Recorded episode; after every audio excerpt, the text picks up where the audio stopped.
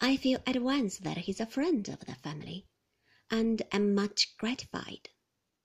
I admire your taste, sir, says Mr. Chestle. It does you credit.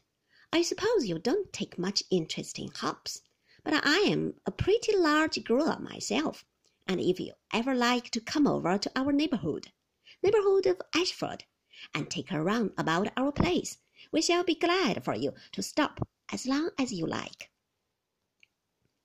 I thank Mr. Chestle warmly and shake hands. I think I am in a happy dream. I was with eldest Miss Larkins once again, she says. I was so well.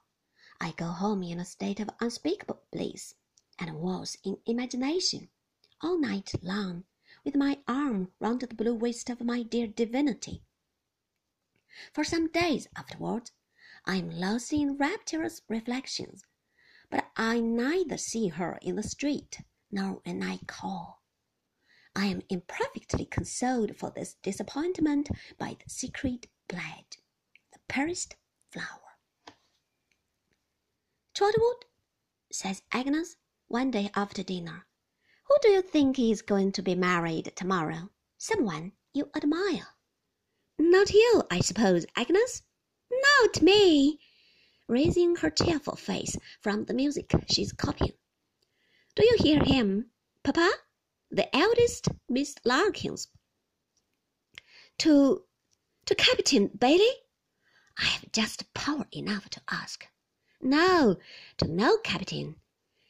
To Mr. Chestle, a hop grower. I am terribly dejected for about a week or two. I take off my ring. I wear my worst clothes. I use no bear's grease, and I frequently lament over the late Miss Larkins' faded flower. Being by that time rather tired of this kind of life, and having received new provocation from the butcher, I threw the flower away, go out with the butcher, and gloriously defeat him.